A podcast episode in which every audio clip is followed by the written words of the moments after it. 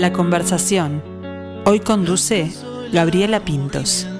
Demasiados pensamientos, fumo para deshacerlos y volverlos a juntar. Sé que a veces me hago el sordo, miro a un lado y solo escucho los murciélagos riendo, parecen llorar.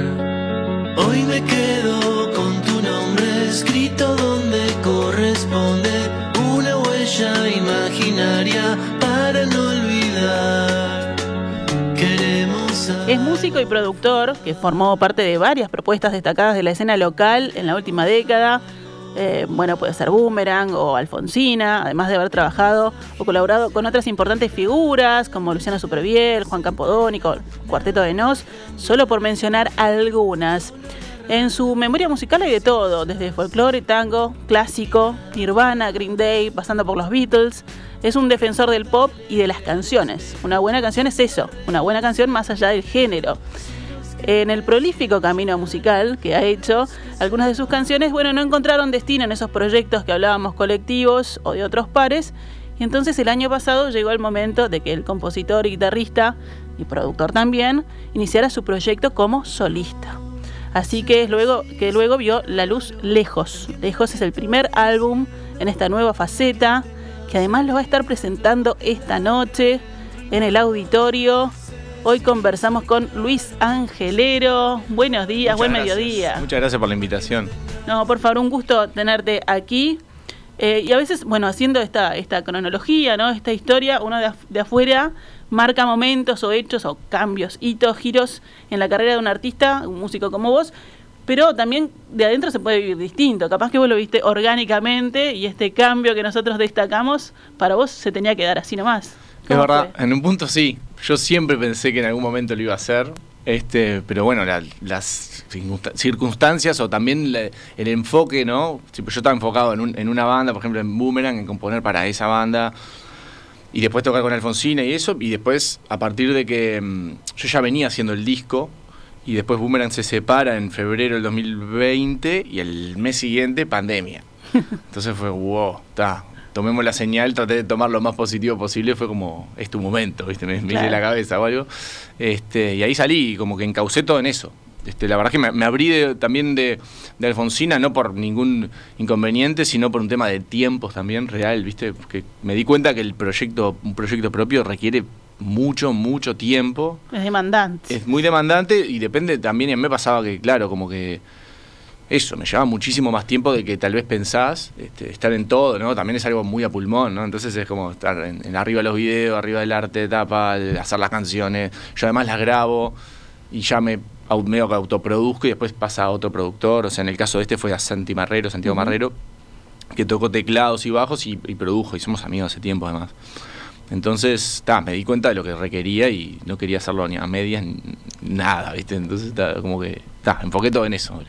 Buenísimo, Luis. Y si vamos a, a- a los inicios, al, a Luis, este niño, joven, que, que no tenía en su casa a nadie que fuera del, del palo musical, No, no. pero que en un momento dijo, yo quiero que esa sea, ese sea mi camino. Sí, a mí me pasó que empecé, o sea, escuchaba mucho de los Beatles y Citarrosa, que eran los dos cassettes que había, más algunos otros, tipo, no sé, o Perales o Serrat o algo así, que estaba medio en vole para mí, la verdad que... Igual después Serrat logré como ente- entender que, que está muy bueno, pero ta, no es lo que me llegaba, ¿viste? Y después, eh, en un momento empecé a escuchar como punk, y me llegó el disco de dos minutos, me acuerdo, el Valentín Alcina, después el Dookie de Green Day, el Nevermind de Nirvana, y ahí ya fue como, pa, esto es muy, o sea, como que no entendía mucho qué era, y, pero era como algo oscuro y tentador, no sé, trato de recordarlo. ¿no? Atractivo, así, claro. sí, sí. Y ahí empecé a clase de guitarra y después de ahí no, la verdad que no, no paré. Traté de tipo, siempre, a veces me lo tomé más, menos en serio, a veces más en serio, pero me acuerdo, por ejemplo, después de la otra vuelta me acordaba que cuando íbamos a ensayar con bandas chicas que tenía con mis amigos y eso, tipo, yo nunca faltaba un ensayo, ¿viste? Me di cuenta. Y por ejemplo, o había locos que decían, no sé, otros que estaban tocando decían, no, yo tengo fútbol hoy, no puedo ir. Tipo, para mí era como ¿Con ¿Qué estás traición, haciendo? Claro. ¿viste? Me estás, te- tipo, me estás matando, ¿no? Y era como, ya lo quería sacar, ¿viste? De una, ¿viste? Andá, quédate jugando, quédate jugando al fútbol, no vengas más, ¿viste? Yo me calentaba además, porque... Pero me acuerdo de eso y claro, que se ve que eso también es una cosa como que siempre me lo tomé como, como muy en serio. De hecho, bueno, te, te formás, ¿no? En la escuela de música. ¿Cómo fue esa experiencia? También ahí, de ahí viene el- lo clásico que decía. Sí, ahí estudié dos años y medio, casi tres. Me di cuenta que no era lo mío también ser intérprete de música clásica, que era como muchísimas horas de estudio de interpretación, ¿viste? Entonces sabía que iba a perder muchísimo tiempo de composición o de que era lo que más me interesaba, componer y, de- y, bueno, ahí conocí a Santi Marrero, éramos alumnos, compañeros de clase con Fabricio Rossi también. Está, que estábamos cualquiera cosa, o sea, teníamos 16, 17 años. Y bueno, y después, bueno, pero ahí quedó la amistad, ¿viste? Después nos dejamos de ver, nos volvimos a encontrar y bueno, mira dónde nos encontramos ahora, ¿no? En mi disco, este, él toca en el cuarteto, yo estuve en el cuarteto tocando en ante la arena el fin de semana pasado, con él yo estuve tipo de guitarrista invitado. Este y Así que no solo dejó el conocimiento a la escuela, sino que dejó no, grandes quedó amistades. grandes y- amistades para, para siempre, o sea, para toda la vida casi. Este, y ese periodo fue eso. La verdad que fue también un- una buena manera de darme cuenta para dónde quería ir. También. Y yo ahí justo empecé también a, aprender de forma autodidacta como los programas de computadora para grabar. Que me acuerdo que arranqué con uno llamado Acid Pro y no sé qué, y no sabía mucho nada de lo que estaba haciendo. Y ahí como que también metí una mano en la música electrónica y empecé a investigar. Este, y bueno, ahí desemboqué en el Ableton Live, que es el que uso hasta hoy como para como, como una herramienta que, que fluye, ¿viste? Que, que no, que no tenés que estar pensando antes de hacer cada cosa, sino que todo como que es casi un instrumento para mí. Ahí está. Este, y bueno, a partir de ahí que, que también aparece esa faceta como de productor, ¿no? Y todo eso. O sea que es de la, de la experimentación que nace, ¿no? Del, del probar. Sí, y además también de la necesidad, porque para grabar un disco, cuando yo era, cuando yo tenía 17 años o 18, era imposible. O sea, era algo muy lejano. Tipo, entonces tipo dije, está, arranco yo, yo que sé, a los palos. ¿entendés? O sea, y metí un micrófono dentro de la guitarra y grababa o algo, porque yo antes también venía a la escuela de música y escribía Claro. la música, pero está, escribirla y. Pero si no la grabo es como que no, no está, ¿viste? No está exacto. Y llegar a los estudios era bastante complicado, o ibas a una sala de ensayo y eso, pero estaba como que, no sé, viste, era como que, me imagino también un tipo que está trabajando en una sala de ensayo mil horas y vienen- venimos nosotros con tremendas aspiraciones y te, ta, te cansa, viste. Entonces era como medio, medio hostil en algunos lugares, un poco más, poco más, poco menos, y ta, me cansé dije, no, lo hago yo. Y empecé como a aprender así, viste. Así bueno, yo decía que, que en la familia no había nadie que, que estuviera allí en, en lo musical. Cuando decís, bueno, este va a ser mi camino, estuvo el dilema de siempre de me encanta que hagas arte, qué lindo que hagas música, pero ¿de qué vas a vivir? No. Sí, obvio. No, sí, por supuesto. Pero bueno, ta, ter- terminé ganándola ahí. eh, a- a- a- bueno, yo también igual en un momento con- tampoco iba a hacer otra carrera, ¿viste? No iba a dejar esto. Yo sabía que no iba a dejar porque no me lo iba a perdonar en el futuro. La convicción estaba ahí. Sí, sabía que pensaba como al futuro y decía, pa, o si no, si no lo hago, no sé, mañana me voy a ca- autocastigar de una manera horrible, ¿viste? Como algo pendiente me iba a quedar. Entonces está, vivoreé y me hice cocinero, sabía que tipo cocina por lo menos era el laburo más rápido y Claro. llegar a, ¿viste? Y además porque siempre también me había gustado mucho, la verdad, la cocina. Bueno, ahí hay parte de creación también, ¿no? También, totalmente. Después se me entró a pisar y tuve que también dejar cocina porque era tipo, a veces decían vos show y laburo y, y se me pisaba el mismo horario, ¿viste? Siempre estuve en esos lugares de, de- en los horarios donde nadie trabaja y tipo, está, ¿viste?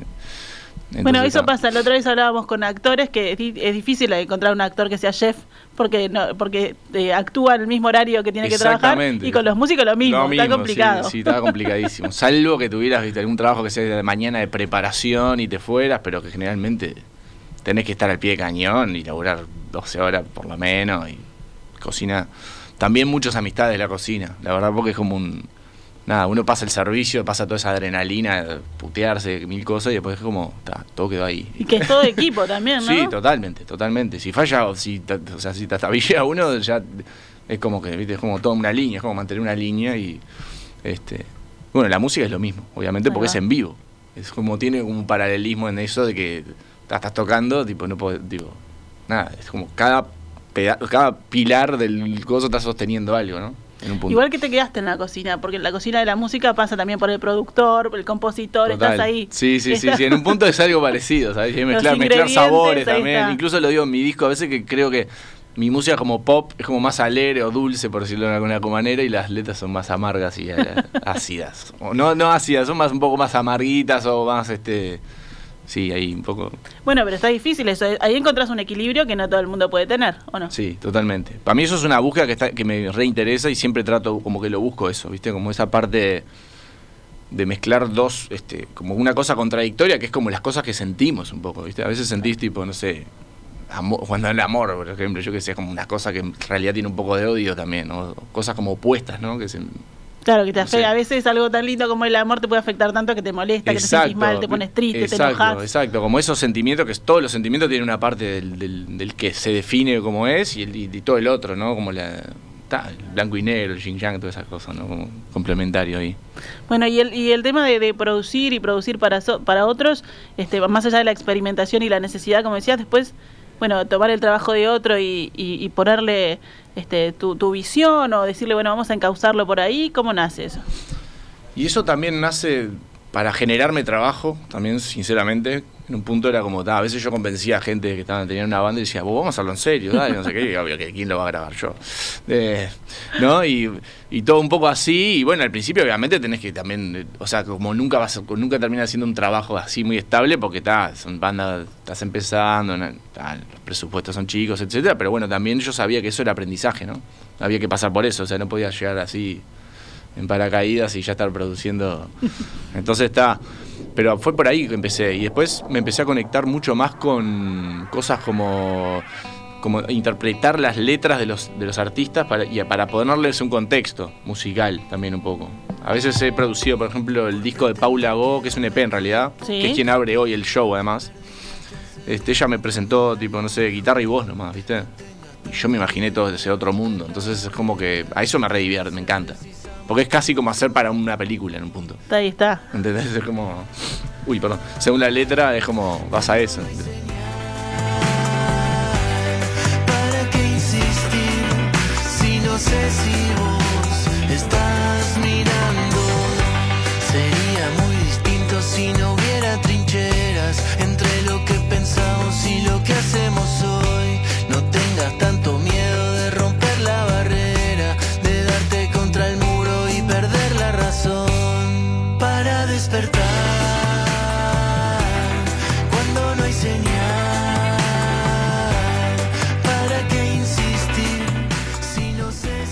Y ahí te estábamos escuchando, Barreras, también otro, otro de los de los temas. Eh, ¿Qué estás escuchando ahora? ¿Qué artista te, está volando la cabeza o estás enganchado con eso? Ahora estoy escuchando una banda que se llama Turnstyle, que es como una banda de hardcore, estoy medio metalero últimamente, no sé nada que ver. Pero yo paso por pila de, de, de- la verdad. Y estoy entre eso y estoy escuchando Rodrigo a full. Me, me- como que empecé a escuchar como Estás cumbia. extremo, ¿no? De- Sí, sí, no, no, total. Tipo, estoy escuchando como cosas, como... Hacía tiempo que no lo había escuchado, lo siempre lo había escuchado en boliches. Claro. Y lo escuchás, lo pasás a auriculares y la música es increíble, realmente. Y la, y la expresividad, sobre todo, también estoy escuchando cantantes. Y para mí Rodrigo es un cantante súper expresivo, increíble, que cosas que no me daba cuenta antes. Como estás en el boliche, obviamente, estás eh, cantando el tema, no sé qué, pero, pero la expresividad del tipo en la voz me, me, me- me- atrae muchísimo. Y estoy como estudiando un poco eso, en realidad. Ah, qué bueno, sacando ahí. Sí, sí, sacando piques, piques sí. porque me doy cuenta que no lo hace siempre igual, ¿viste? Un estribillo lo hace de una manera, el otro lo acentúa de una manera.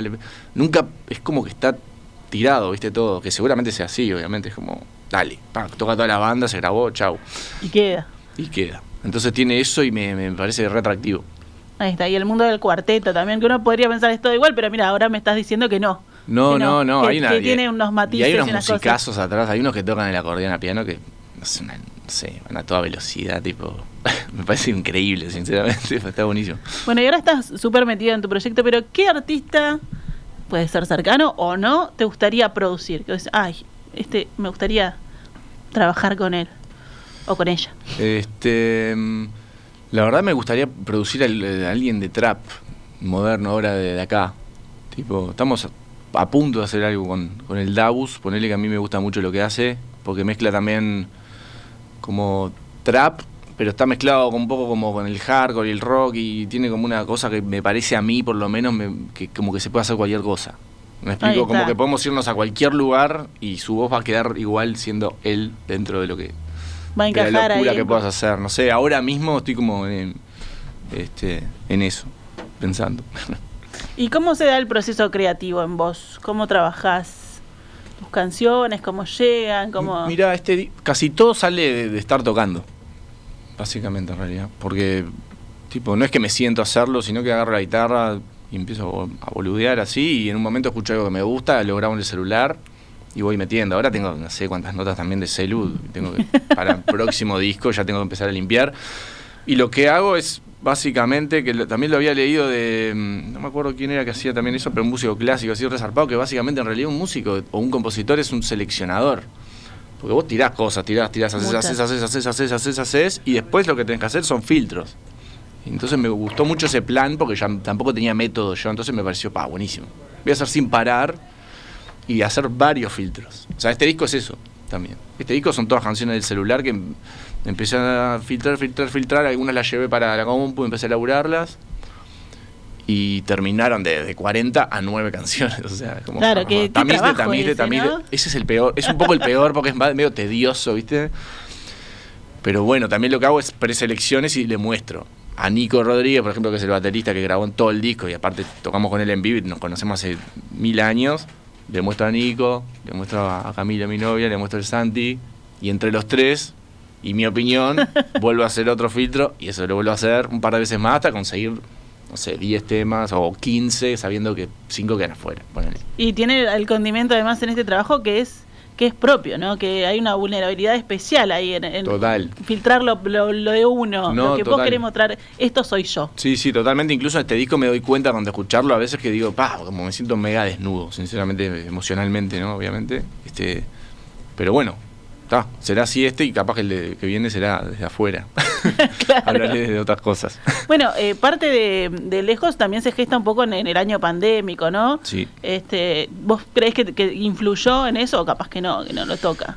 Ya lo venía haciendo y como que agarró un pedazo, sí. Igual me di cuenta que es algo raro, que yo casi todas las canciones las tenía hechas y cuando apareció la pandemia parecía temas hechos en el momento que estaba pasando, me pasó un poco. ¿Viste? Ah. Como que habían frases o cosas que decía, como, ¿qué onda? Esto como... Entonces fue medio mágico en un punto. Se resignifica ahí una sí, canción. como que se reinicia. Viste que está, es eso también. Capaz que las canciones en sí solas se resignifican porque dependen del contexto que las escuches, Claro. ¿no? Tipo, pero, este, y lejos se llama también un poco porque eso, ¿viste? Fue como, busqué el nombre, busqué pila el nombre, el nombre, que fue lo último que le puse al disco. Y tipo, y en un momento me pareció esa palabra y me parecía que juntaba todo, ¿viste? Como, como era tan medio interior, también como eso, ¿no? Alejarse para hacer algo interior. Además yo me había mudado al, al Pinar y me sentí más lejos aún en la pandemia porque era como que no, no pasaba una mosca, No pasaba nada. nadie y estaba todo el mundo encerrado acá y era toda una cosa que tipo, sobre todo en unos periodos subieron de una... Sí, Obviamente sí, estuvimos todos muy Los paranoicos. primeros meses de 2020. Claro, porque nadie sabía nada. Esa es la, ¿viste? Después en el- uno se fue, vas haciendo alguna cosa, pero este, como eso, me pareció que englobaba muy bien lo que el sentimiento general creo que genera el disco un poco, o que me genera a mí también. Bueno, algunos artistas también se agarraron, por ejemplo, de sus trabajos de la música. eh, le pasó al público también como, como un salvataje, como un Total. salir de ese de esa burbuja que estábamos Para mí fue un salvavidas hacer el disco y ensayarlo también, porque con Nico cuando salió la pandemia yo pensaba también hacer un proyecto de dos personas, o sea, desde el primer momento fue hagamos un dúo, ya sabemos cómo es el tema de las bandas, que, digo, está de más tener una banda, pero quiero decir, en este momento armar una banda con toda la pandemia, los ensayos, el compromiso y todo eso, dije, pa, no, arranquemos con un kiosquito y si grande, o sea, grande, yo qué sé. Y así, bueno, con Nico y encima lo de la pandemia, que tampoco podíamos ser cuatro metidos, nosotros ensayamos en un sótano ahí sin, claro. ventilación, de tipo, está, bien de tapabocas no, no puedo ensayar, primero porque tengo que cantar y además porque está, no sé, me vuelvo loco.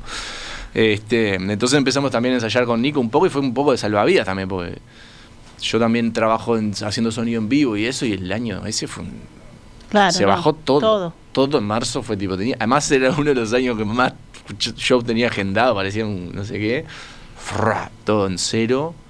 Que una cosa es perder un trabajo de a poco, que uno puede saber, ah, me, bueno, Me manejo, están por claro. echar, viste, no sé, estoy haciendo todo mal, me van a echar. Pero esto fue tipo, se cortó de golpe, viste, entonces fue como muy... Este, y por suerte podíamos también igual tener una reserva o algo y poder ensayar y hacerlo, ¿no? Porque tampoco podíamos, tampoco podía conseguir trabajo, tipo, así nomás, ¿no? Era como rarísimo todo. Está bravo. Bueno, y hablando de, de la producción, hablaste ¿no? de los filtros, de ver, de comunicar. ¿Cómo se llevaba eh, tu productor con Santiago Marrero, el productor del disco, ¿no? Conmigo. El productor interno contigo. No, con re bien, re bien porque yo soy como, soy muy este, obsesivo, pero con lo que yo puedo controlar y tocar. Me explico, yo una vez cuando ya le entrego el tema a Santi, yo ya es tipo, Ya estoy está. cansado del tema, ¿entendés? O sea, mejor si lo da vuelta y me dice, está todo mal, lo voy a hacer de nuevo, capaz que mejor igual. No, no me. No me. No, no tengo tanto apego, por suerte. Y me di cuenta haciéndolo, ¿eh? No sabía. Pensé que iba a ser, ¿cómo pensé iba que iba, a- iba a ser un ca- un ca- rompe cosas. Pero, pero por suerte no, re bien y además nos reentendimos con él. También hay temas que había que tocar más, había que te- temas que tocar menos. Y al mismo tiempo, ¿para qué llamas a un productor si no lo vas a dejar trabajar? O sea, para mí es tipo, vos, interpretalo, escuchalo, tráeme lo que te parece a vos. Lo mismo con Fede Molinari, Federico Molinari, que dirigió todos los videos que hicimos. Y aparte hizo las tapas de todos los singles, que son algo que yo también quería hacer, hacer como un proceso con alguien, ¿viste? Claro. Si no era el primero, era el segundo mejor y el tercero cosa, y la verdad que fue mejorando, obviamente, si haces cinco, que no has salpicado, me pareció un poco más difícil además. Con Fede lo mismo, yo tipo el tema, vos tráeme vos la idea, yo salvo que tenga alguna idea yo, la potenciamos, pero tu interpretación, y eso reayudó a la canción. En los videos mucha gente me dijo que, que a partir del video, porque las letras tampoco son tan claras algunas, algunas son un poco más abstractas, entonces está. Pero un video, una imagen, que estamos mucho más a- a- Sí. acostumbrados a alguna imagen que te, que te dice algo, terminó como de- redefiniendo el video para otro lugar, incluso para mí mismo. O sea, Claro, el es tema que decía, visión, vos habla sí. de esto, este tema ahora. No sabía qué hablaba, bueno, ahora habla de esto, porque te- tengo el video ya en la cabeza y para mí no habla de otra cosa que eso, ¿viste? Entonces, en ese aspecto estaba bueno que era la idea, sumar. O sea, sumar una nueva interpretación o que se enrique- que enriqueciera la música. ¿no?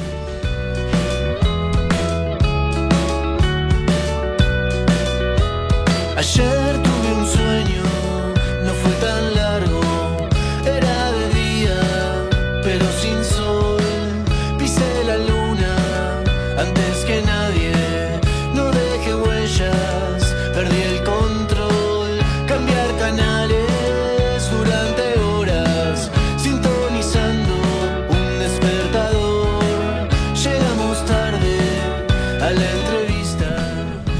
pero no llegó tarde a la entrevista, llegó No, no, más que en hora. hoy. temprano. llegó tempranísimo, Luis. Bueno, contanos, ¿qué podemos esperar del, del toque de hoy? Bueno, hoy vamos a dejar todo, todo en el escenario. La verdad tenemos muchas ganas de tocar. Muchas ganas. Hace tiempo que además venimos preparándolo el show. Como te contaba hace un ratito que también estamos ensayando y ya el ensayo pasado, que fue el, el ensayo general, ya fue como, da, ensayamos, pero fue tipo, no ensayamos más que no va a pasar algo, ¿viste? Claro, esto está no va a pasar de ensayo, ya está. Este, pero nada, es un show que pen- está pensado para, para potenciar las canciones del disco en el aspecto de que el disco no es un disco uniforme, o sea, no es un disco que suena en un lugar, ¿viste? Hay discos que suenan grabados todos como en un lugar. El disco recorre estilos, recorre timbres distintos. Nosotros siempre nos atamos Tampoco a... es conceptual, o sea, hay algo que los une que sos vos. Exacto, sí, las canciones y que vienen de una guitarra y todo, pero después lo que está arriba, la producción y eso, la verdad es que nos fuimos a veces muy a un extremo y o muy a otro y no tiene una, una- un, un- tan un hilo conductor así, que es lo que buscamos incluso, que no sea uniforme para que... Porque no nos lo pedía, viste, cada canción nos pedía tipo otra cosa. Y en, bueno, en, en vivo vamos a hacer exactamente lo mismo. Este, con respecto a las luces ¿no? y al escenario, es como que cada tema tiene su clima especial y como que eso, viste, como que resetea cada vez que arranca otra canción un poco, en, en un aspecto. Eh, pero bueno, yo estoy acompañado, el, el- el show es un trío, que somos eh, Nicolás Rodríguez en batería, Santiago Marrero en teclado y bajo y yo. Y a veces somos un dúo y bueno, va a estar de invitados. También tengo a Diego González y a Victoria Brión, que son dos artistas con los que yo eh, compuse de canciones y las produje.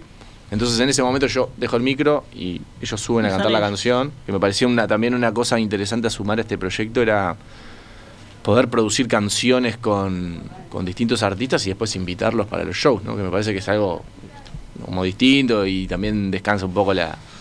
Este, nada, le das dinámica, una Sí. dinámica distinta al show. Y me hay un intercambio, ahí está sí, bueno. Sí, ahí- totalmente. Porque además la banda sigue, seguimos siendo nosotros y el que lo produje yo fui yo. Entonces como que un poco tiene un matiz, ¿viste? Bueno, y además va a estar Paula Goss, ¿no? Paula Go, exactamente. Este, va a estar abriendo el show. Eh, y bueno, se están yendo las entradas, así que los esperamos a todos ahí. Este, y la sala. ¿te gusta la sala? No, eh, no es la primera vez que lo tocan, eso me decías que hoy, No. hoy es una fecha especial. Hoy, hoy hace exactamente un año que tocamos por primera vez en PIG, que era eh, Poliguaná, que se pasó Está. para la Rambla, ahí en el Parque Rodó. Frente a la Ramírez, ahí precioso. Exactamente, y después tocamos en Plaza Mateo, que tocamos una fecha con... Bueno, con- anduvieron en el barrio. Sí, con- con- eh, sí, al lado. era. Contra Marea y Las Cobras, me acuerdo esa fecha. De Fus Local, que son además este, unos amigos que hacen pedales eh, analógicos acá y pedal- pedales de guitarra muy buenos, de boutique acá, que no hay casi. Eh, y después tocamos, hicimos un blues bar para, para el lanzamiento del video de Desesperación, que era el tema que estaba sonando Ahí recién. está. Este, y bueno, y después de ahí, obviamente, se cortó. Incluso cuando hicimos ese blues bar, me acuerdo que, claro, era muy difícil llevar a la gente porque que no eran tantas personas, eran 40, pero mesa, tapaboca, la pandemia creciendo. Y después me acuerdo de después de esas fechas empezaron a suspender casi todos los Se shows. cortó todo, claro. Sí, y bueno, ese 5 de noviembre que hicimos hace un año exacto, hoy estamos presentando el disco entero. Que en esa época también lo tocamos, pero habían temas que habían cambiado, porque fueron cambiando en el momento y no habían salido. Ahí eran adelantos, ¿no? Que se iban, que se Sí, iban sí, lanzando. sí, totalmente. Que eso también es, bueno, se está, se está trabajando ahora, sino no lanzar todo el disco Sí. juntos, sino ir, ir mostrando. Sí, nosotros hicimos eso, también lo hablamos con Santi porque ta, yo soy un artista nuevo, entonces también me parece que al sacar un disco entero con toda la información y todo el bombardeo que hay todos los días, de todas mil cosas que hay, como que se pierde un poco. Es muy, muy difícil hacer, convencer a alguien de que vaya y te escuche el disco, ¿viste? Es algo que lo tenga físico, que al mismo tiempo es algo medio obsoleto. Entonces.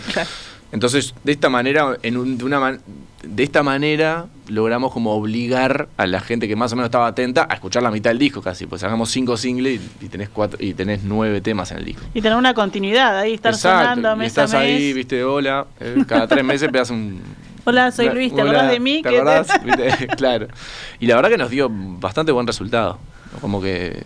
Y, fue, y eso también, al disco el no ser tan uniforme era como medio sorprendente cada tema, un poco más... sor- Había gente que me había comentado como que quedaba sorprendido cada vez que sacaba un single porque era todo... "Pa, pa- parece... Claro, ¿pero dónde vas cosa, a ir? A cosa", ver. ¿viste? Como que, claro, ¿cuál vendrá? ¿Qué vendrá después, viste? Entonces en ese aspecto, bien, demás. Buenísimo, Luis. Bueno, este, preparándose ahora, me imagino esta tarde, prueba de sonido, Sí, todo lo exacto. demás. ¿Hay algún ritual, alguna cosa que hagas los días de toque? No, no, no mucho, no. No, la verdad que no. Tranqui, tranqui. Sí, tranqui. Ahora me voy, a, Disfrutarlo. me voy a comer por ahí un rato, me voy al estudio, a esperar a los demás.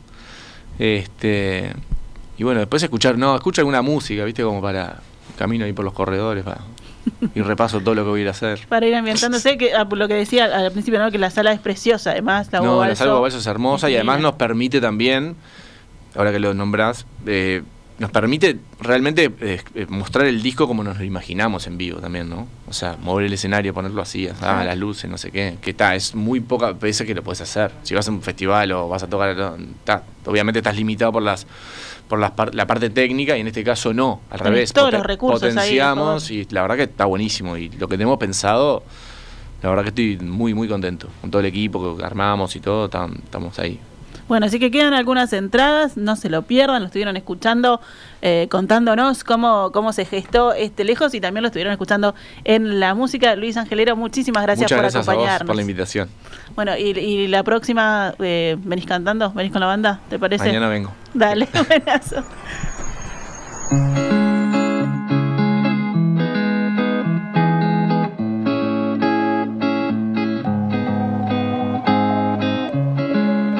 Sin saludar, en reversa y descalzo, casi contento de no querer regresar. Y me sentí muy bien, al menos por un rato. Regrabé los recuerdos como en un cassette.